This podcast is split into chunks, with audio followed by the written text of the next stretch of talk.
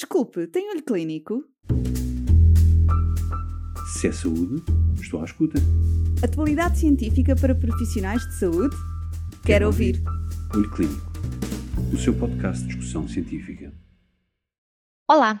No episódio de hoje estaremos à conversa sobre a epidemiologia do câncer da mama na doente idosa, tendo em conta o aumento progressivo da sua prevalência nas mulheres com mais de 65 anos. Quais os principais desafios ao diagnóstico de câncer da mama nesta população? Que impacto no prognóstico podemos esperar? Como gerir a tolerância ao tratamento no cancro nesta idade extrema? Para responder a estas e outras questões, continuamos com a doutora Sofia Braga, médica oncologista no Hospital Professor Dr. Fernando Fonseca e Hospitais CUF, e a doutora Berta Souza, médico oncologista da Fundação Champalimon. Com certeza que vai querer ouvir até ao fim, por isso fique connosco. Olá, Berta, bem-vinda às nossas conversas sobre câncer da mama. Uh, a Berta é oncologista na Fundação Champalimau uh, e vamos então começar hoje aqui por, um, por uh, perguntar sobre epidemiologia uh, nas, doentes, nas doentes idosas. Vamos tentar dizer sempre idosas, eu vou tentar dizer sempre idosas. Um, e o, o, que é que é diferente? Que, que epidemiologia é que, é que nós podemos esperar diferente da, da epidemiologia das doentes, ah, das doentes todas, do, do grupo geral? Olá, Sofia, e, e uh, as idosas são mesmo um desafio hoje em dia. E aquilo que se tem visto, de até algumas estatísticas europeias, uh, é que há um aumento progressivo da, da incidência de uh, cancro da mama em doentes com mais de 65 anos. Aliás, 50% destes casos, segundo os registros europeus, dos diagnósticos ocorrem em doentes com mais de 65 anos. Uh, e a definição de idosa também tem variado um pouco em termos de idade. Nós uh, uh, classificamos, classificávamos até há, um, uns tempos atrás a idosa, o cancro da mama não idosa, como a, a, a, doente que tinha mais do que 65 anos e cada vez mais até a, a Sociedade Europeia de, de Cancro do Idoso, a CIOG, considera que esse cutoff deve situar-se nos 70 anos, ou seja, doentes com mais de 70 anos. A incidência tem aumentado e os dados mostram também que a sobrevivência não é a mesma, é inferior às doentes uh, uh, que têm menos de 65 anos. Uh, há, há, múltiplas razões.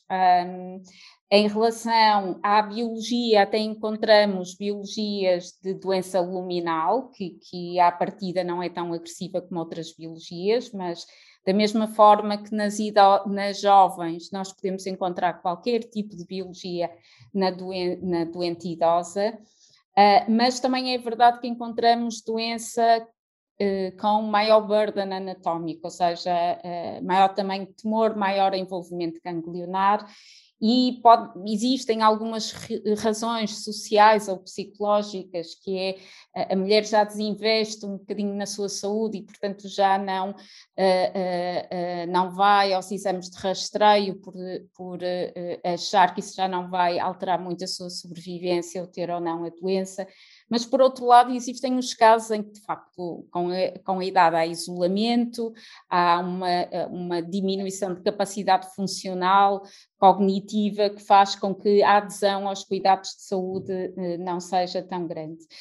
Agora, na minha clínica, eu não sei qual é a, a, a tua eh, impressão, Sofia, nós encontramos doentes com mais de 70 anos que perfeitamente fits e, e, saudáveis e muito ativas e, portanto, um, é, e, e, até com adesão a, a exames de, de, rastreio, pela consciência do problema de mama, e uma detecção em estadios mais precoces. Portanto, se isto foi o impacto de, de mais fatores sociais e ambientais do que, do que uh, uh, de biologia, teremos que continuar a recolher dados e a analisá-los.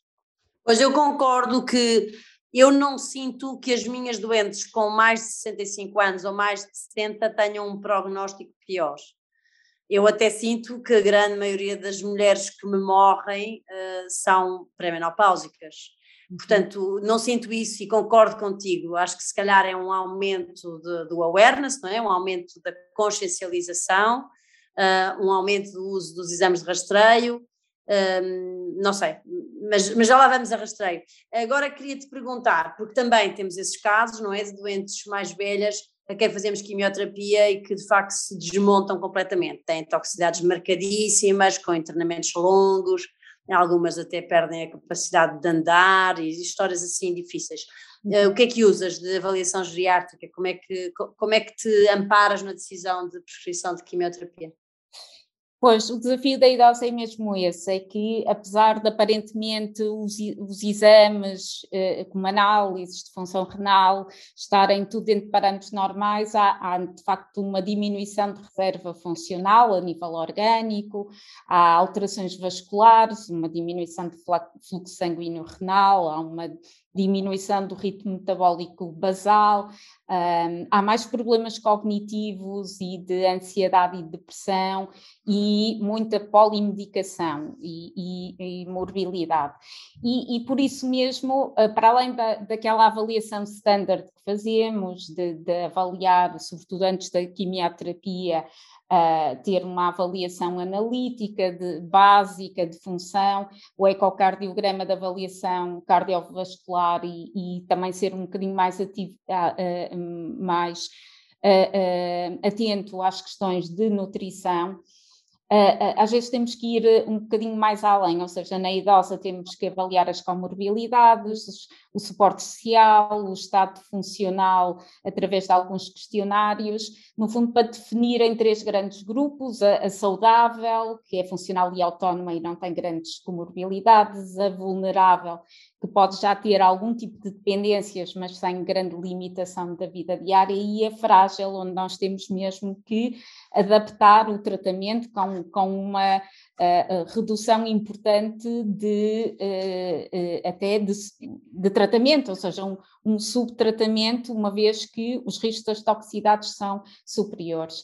E há algumas, algumas ferramentas de screening que têm um valor prognóstico e, e, e preditivo de mortalidade que nos podem ajudar. Uma delas a que utilizamos é o G8, que é um questionário que normalmente pedimos às seis enfermeiras para fazer antes de uma primeira consulta de uma idosa, que é de, de que, que leva cerca de 5 a 10 minutos a preencher e que tem perguntas muito simples sobre apetite, perda de peso, índice de massa corporal, mobilidade, humor, eh, cognição, número de medicamentos, como se autoavalia em relação ao seu estado de saúde e a idade.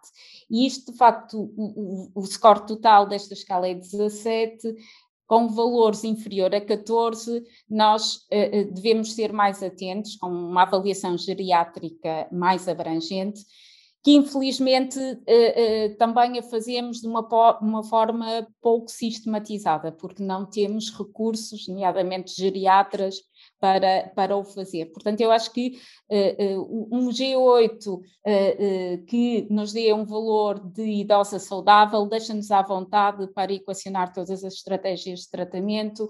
Se existir alguma vulnerabilidade ou fragilidade, aí pedimos uh, ajuda à, à, medicina interna ou, ou, mediante as comorbilidades ao médico que acompanha o, o, o, doente, por exemplo, se for seguida por um cardiologista ou endocrinologista e tentamos adaptar um bocadinho um, o tratamento em função de, do apoio desses colegas. Infelizmente não temos geriatras para nos simplificar essa, essa tarefa essa vida. Eu queria te fazer uma pergunta assim mais específica. Nós usamos muito uh, o backbone de antraciclinas e taxanos e eu tenho tenho muita mania de dizer que numa idosa custa mais a fazer para a clitaxel semanal do que a AC. Um, também tens essa ideia? Uh, eu tenho, tenho mais a ideia do docetaxel, ou seja, com o paclitaxel, é verdade que uh, muitas vezes não consigo fazer as, duas, as 12 semanas porque há neuropatias que me preocupam. Uh, mas é sobretudo pela questão de neuropatia. Em relação ao docetaxel, encontro, uh, porque muitas vezes equacionamos o esquema TC, Uh, aí uh, encontramos uh, algumas dificuldades de tolerância. E, e aquilo que, que, tem surgido não é só a questão do impacto na, na qualidade de vida e da necessidade de todo apoio que, que as doentes precisam nessa altura, porque ou não fazem as medicações de suporte porque não querem fazer muita medicação, Uh, os síndromes de extravasamento capilar e edema importante uh, surgem com muito mais frequência, uh, perdas de peso e às vezes até com docetaxel neuropatia. Portanto, é um desafio seguir estas doentes. É, eu tento, de alguma forma, acho que nunca faço a dose total da medicação. E, mas acho que o paclitaxel acaba por ser melhor tolerado do que as antraciclinas. De qualquer forma, o que os estudos nos dizem, nos dizem em termos adjuvantes é que a psitabina é inferior, não é? A tentativa de substituição psitabina é inferior ao CMF e, e, os regimes recomendados pela CIOG são TC vezes 4 ou AC vezes 4 ou CMF, havendo menor evidência para os esquemas uh, sequenciais de qualquer forma, perante idosas com tumores de mau prognóstico, um triplo negativo, uh, uh, e idosas menos de 80 anos, fazemos tratamentos sequenciais. Neste momento há um estudo da EORTC que eu acho que não tem o melhor desenho, nós não conseguimos incluir ainda nenhum doente, que é o estudo APALAS, e que eh, randomiza depois de uma cirurgia, em doentes a partir do estadio 2, para quimioterapia com quatro ciclos ou hormonoterapia com inibidor de ciclinas. E, e, nós não conseguimos recrutar porque uh, se a pessoa é fit para fazer quimioterapia, então fazem neoadjuvante, se não é, fazemos muitas vezes tratamentos de hormonoterapia neoadjuvante. Portanto, uh, tem havido a investigação clínica e o desenho de estudos na doente idosa é muito complicado. O que eu acho que fazia mais sentido era termos um ensaio de neoadjuvância com hormonoterapia e inibidores de ciclinas, o que infelizmente eh, ainda não temos. Exatamente. Só, só aqui eh, dizer mais uma coisa, eu uso muito pouco Dostaxel, realmente é uma droga muito agressiva, não, não gosto nada, mas também sinto nas idosas uma enorme dificuldade em fazer paclitaxel. Obviamente que a primeira, sem dúvida, a neuropatia, mas a outra é a diarreia. Uh, eu, uma desnutrição marcada e uma diarreia. Eu zango-me muito com algumas velhinhas que não querem fazer as dietinhas direitinhas da diarreia porque desnutrem-se e perdem a capacidade de tratar. Pronto, então agora vamos passar a uma coisa que eu gosto muito, que é eh, na nossa, na República uh, Portuguesa, só nos deixam fazer screening, um, rastreio, até aos 70 anos. E, e, eu ponho aqui, não, não quero nada isto, gostava muito que nos deixassem fazer, que se fizesse screening para lá dos 70 anos. O que é que me dizes disto? E, e o que é que me dizes desta, desta paragem aos 70 anos do screening? Pois, essa, essa é, é o, o o grande desafio não é, da, da medicina baseada, medicina populacional, da, mais centrada no doente, na realidade os estudos uh, revelam, em, embora existam alguns estudos uh, do norte da Europa mostrar algum custo-benefício no rastreio nas doentes entre os 70 e os 75 anos, Uh, a maior parte das guidelines e, e dos estudos uh, americanos, sobretudo, não mostram custo-benefício e, portanto, o rastreio está uh, definido como prática consensual a nível internacional até aos 70 anos. Agora, o que eh, as eh, as, os consensos científicos, como por exemplo o da CIOG, uh, sugere uh, uh, neste, neste caso, é que, de facto, a partir dos 70 anos, deve-se avaliar caso a caso.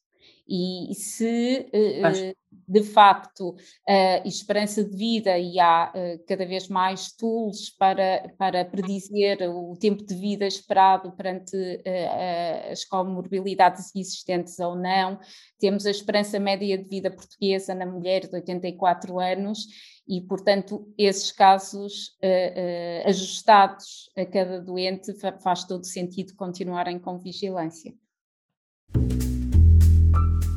Se é saúde, estou à escuta. Atualidade científica para profissionais de saúde? Quero, Quero ouvir. ouvir. Olho Clínico, o seu podcast de discussão científica.